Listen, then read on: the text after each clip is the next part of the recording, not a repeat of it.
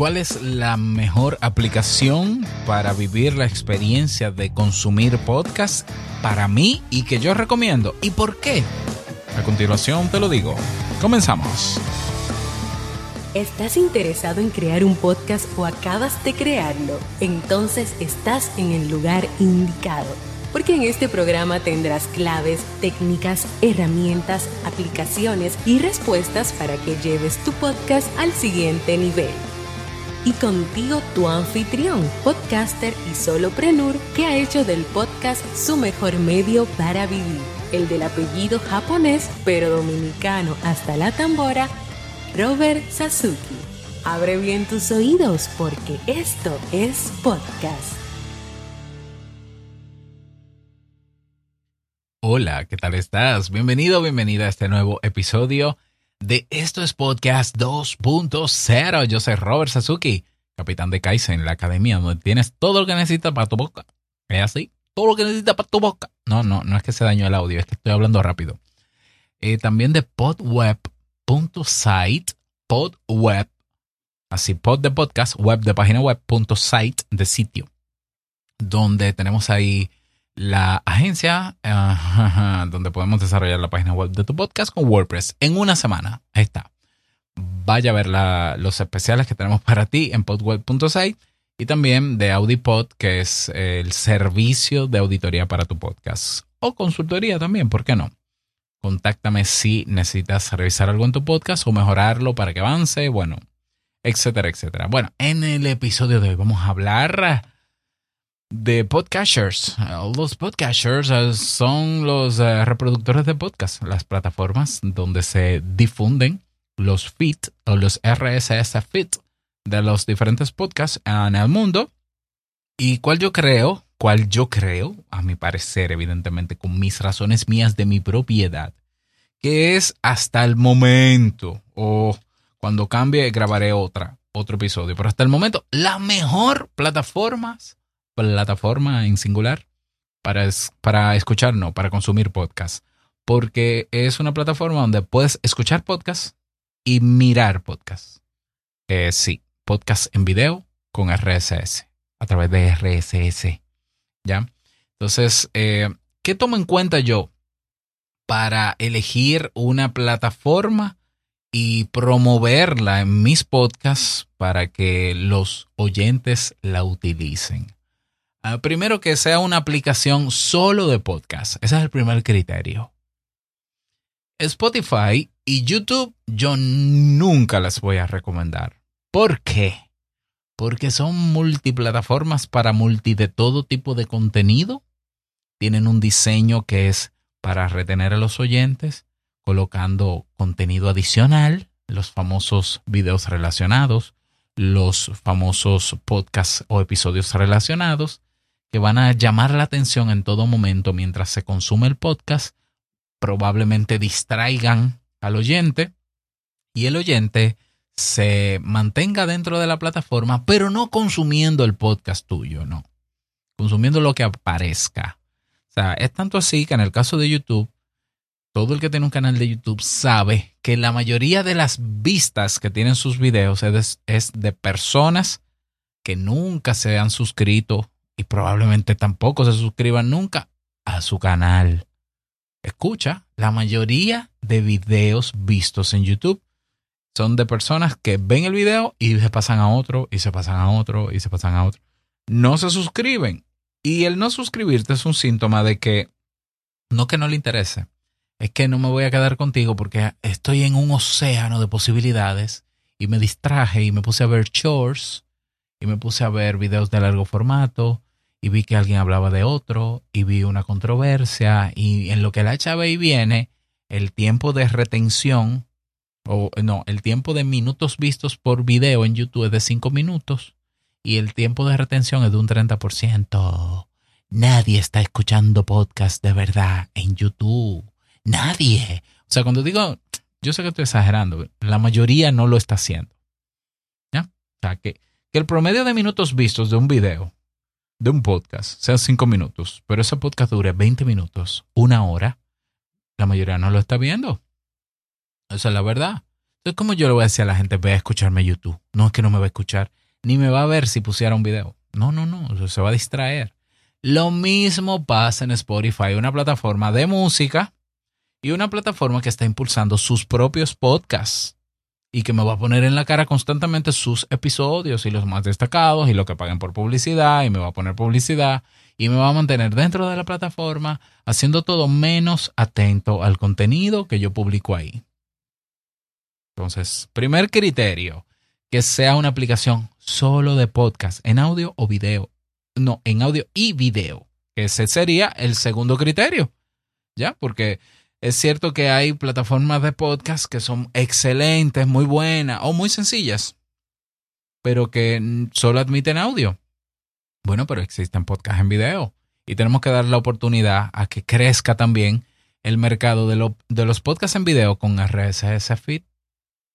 Entonces tenemos el caso, por ejemplo, de una aplicación sencilla, Google Podcast, sencillísima. Tú te suscribes, te notifica, escucha tu podcast, se descarga y se elimina. Listo. Ya. Ok, pero no puedes ver podcast en video y no tienes otras características como las que voy a mencionar más adelante en la aplicación que yo recomiendo. Otro criterio que yo selecciono para que para recomendar una aplicación de podcast es que sea multiplataforma, que esté para Android, que esté para iOS y que tenga una versión web también. Eso para mí es sumamente importante que esté en todos los lugares, que se pueda sincronizar el contenido. Y si yo un día quiero escuchar en, un, en, Google Chrome, lo escuche. Y si un día lo quiero escuchar en un Android, lo escuche. Y donde quiera que yo ponga mi cuenta, lo pueda escuchar. ¿Ya? Otro criterio más, ese es el tercero.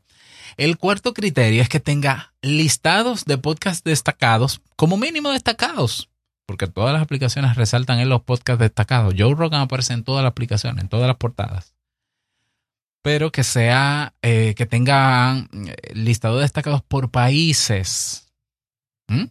Porque hay aplicaciones de podcast muy bien hechas, pero el ranking que te pone es de Estados Unidos solamente. Nunca vas a descubrir podcast nuevo. Por tanto, tu podcast, si no están destacados, no se va a descubrir. Por lo menos ahí dentro no va a pasar. Otro criterio importante es eh, que yo pueda importar y exportar mis suscripciones de podcast a esa plataforma desde otras.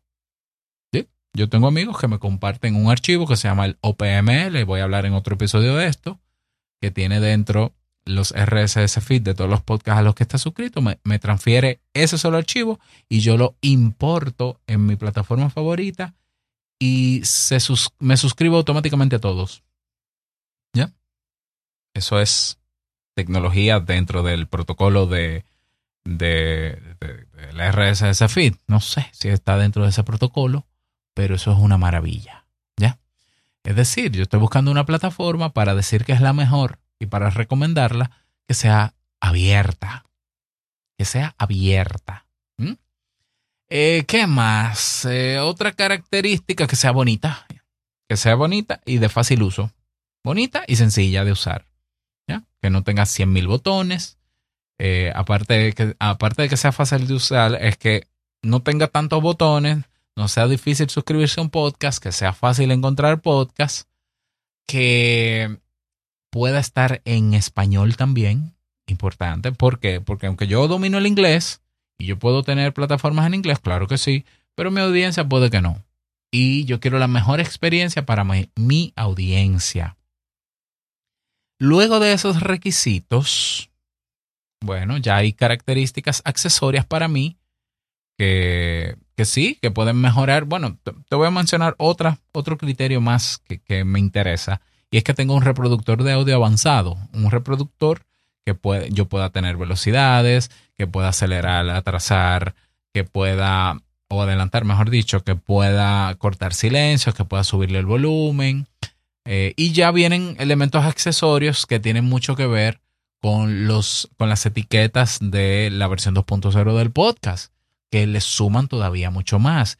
Que si tú puedes ahí tenerlas, escuchar podcast y ver la transcripción de ese podcast, que tú dirás, bueno, pero yo no necesito de un podcast en audio ver la transcripción. Bueno, si está en inglés y tú no dominas muy bien el inglés, tú pudieras escuchar un podcast leyendo la transcripción en inglés y entender más claro. Si tiene una versión web esa plataforma y yo escuchando el podcast con la transcripción activada, yo puedo traducir la página en tiempo real al español y ver la transcripción en español mientras escucho la voz en audio, como si fuese una película. Eso es una característica, la de Transcript, que tiene la versión 2.0 del podcast, que hay podcasts que lo están adoptando, pero no todas las plataformas o reproductores de podcast tienen eh, esa funcionalidad de visibilizar las transcripciones.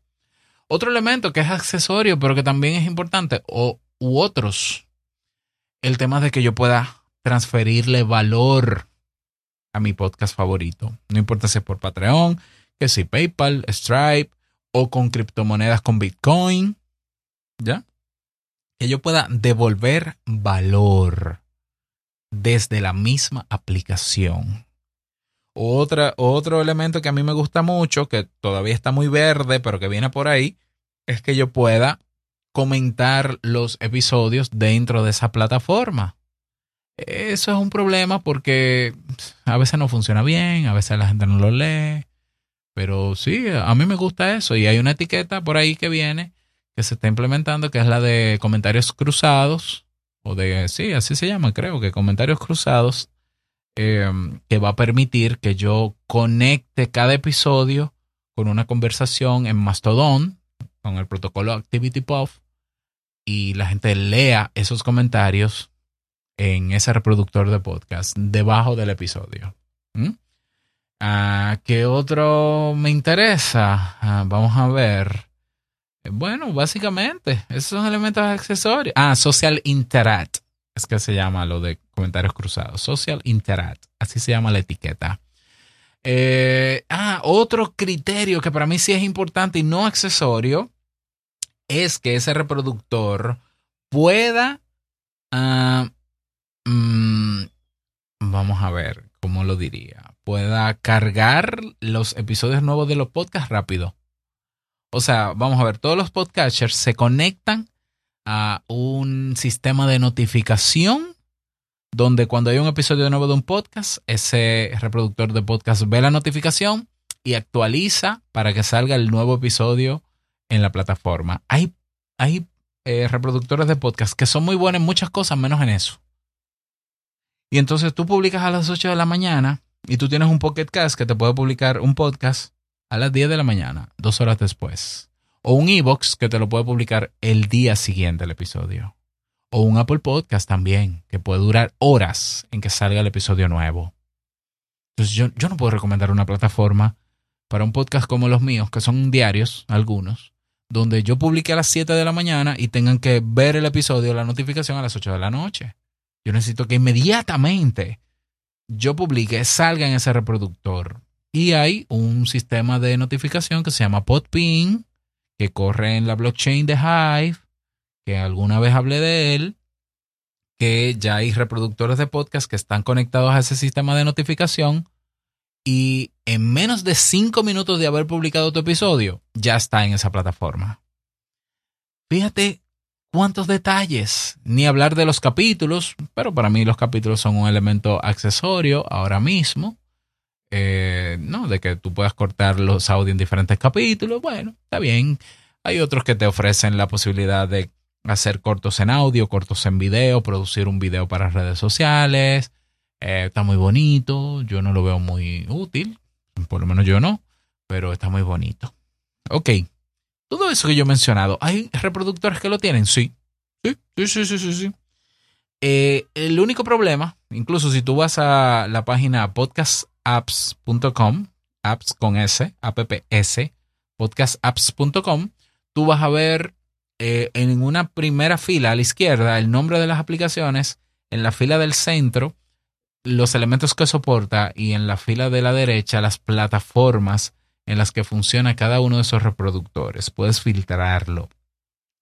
La el único podcaster que tiene todo eso que yo te he mencionado, todo lo que yo he mencionado, eh, por lo tanto, yo creo que es la mejor por eso. ¿Ya? Y tiene todavía otras cosas más que, la gente ni se va a enterar qué es. Se llama Podcast Guru. esa es hasta el momento la, el reproductor de podcast más completo, adaptado a la versión 2.0 para audio y para video. Ligerísima, porque pesa poquísimo para instalarla. 100% funcional, multiplataforma, que tiene que puedes donar satoshis, que puedes donar eh, valor en, dinero, capítulos, eh, puedes transmitir episodios en vivo, ubicación geográfica de cada episodio, los hosts, tiene buscador avanzado, las temporadas, las transcripciones y todo lo que yo te mencioné, todos los criterios que yo he querido lo tiene Podcast Guru. Entonces, cuando yo encuentro una aplicación así, y yo tengo un podcast que está adaptado a la versión 2.0 y que me estoy dedicando a crear las transcripciones de los 1500 episodios de Te invito a un café y crearle todo lo que haya que se pueda, lo que pueda mejorar, enriquecer la experiencia de escuchar o ver un podcast. Podcast Guru me lo presenta. Rápido, episodios ahí de una vez. Me descarga esos audios o esos videos de una vez. Eh, sencillo de usar. En español disponible eh, incluso reviews se pueden hacer con Podchaser. Es Podcast Guru. Esa es la que yo estoy recomendando en este momento. Ojo, no me patrocinan.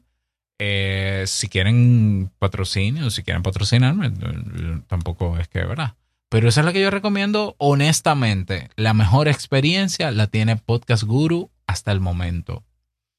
Y para que tú te convenzas o si quieres explorarla, y quieres motivar a tu audiencia a que te escuchen en Podcast Guru, ve a la página de podcastguru.io, Podcast Guru, Guru de Guru, con G de gato, podcastguru.io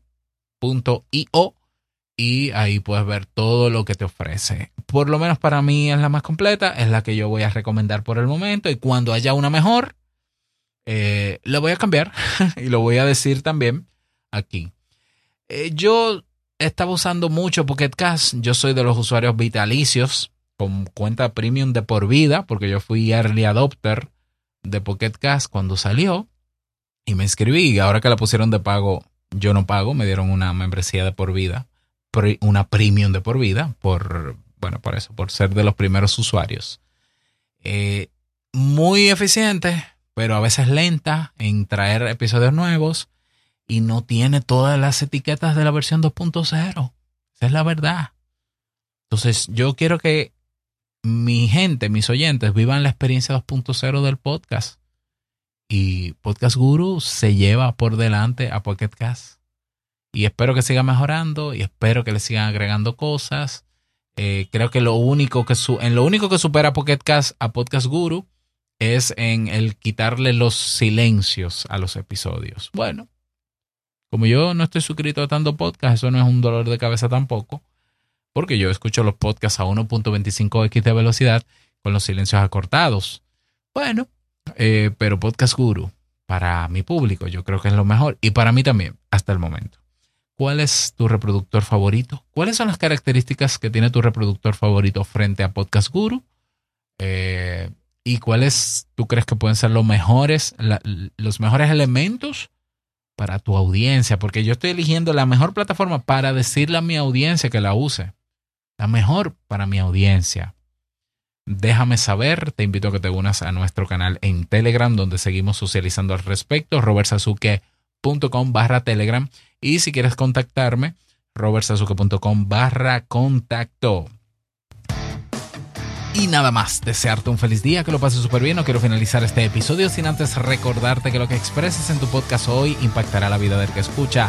Tarde o temprano, larga vida al podcasting 2.0. Nos escuchamos en el próximo episodio. Chao.